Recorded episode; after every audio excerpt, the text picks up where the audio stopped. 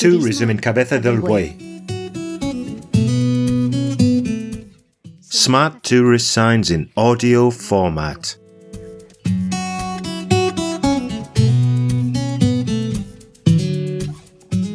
One of the best ways to enjoy the beautiful landscapes of Cabeza del Buey is by hiking.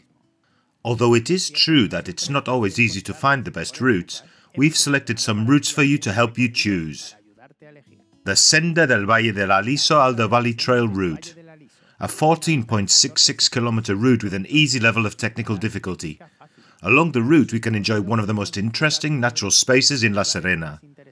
This is the Valle del Aliso, which is located in the mountain range that gives it its name. On our route, we'll find traditional vegetable gardens that have been maintained since ancient times, together with some scattered houses, mostly traditional constructions.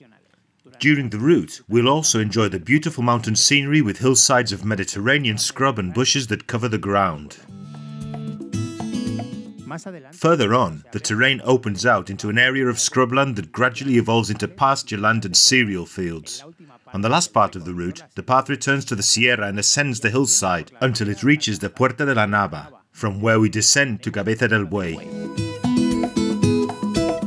We've left you the Wikiloc track in the description of this audio guide.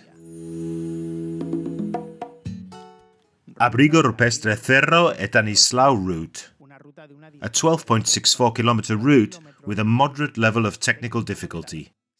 Following the Senda del Valle de Aliso, the same as the previous route, using its signposting as a reference, and immersed in nature with good accessibility, we can enjoy the representations of cave art from the Neolithic Chalcolithic period.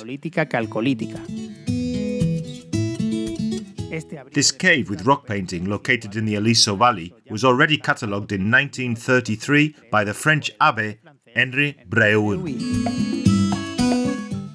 The bars, either alone, associated with other shapes, or together as in this case, is one of the most characteristic elements of the schematic painting of the Neolithic Chalcolithic period, and is perhaps one of the most repeated motifs in the shelters and caves found in our municipality.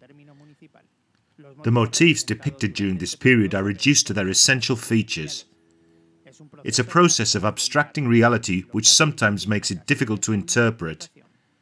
The meaning of these motifs could range from religious purposes to cultural or territorial ones. We've left you the Wikiloc track in the description of this audio guide. Estación de las Cabras route. An 8.01 kilometer route with an easy level of technical difficulty. Leaving the Valle de Mimbre and the station behind, a path begins around the Sierra de las Cabras, where you can enjoy watching griffon vultures in the vultures' nests on the rock. Within the shelter of its walls, you can also see some cave paintings, turning slightly off the main path along an unmarked track.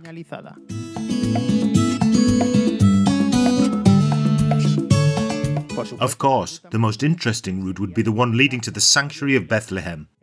This route is taken by the people of Cabeza del Buey several times a year. We recommend that you listen to the audio guide dedicated to this sanctuary.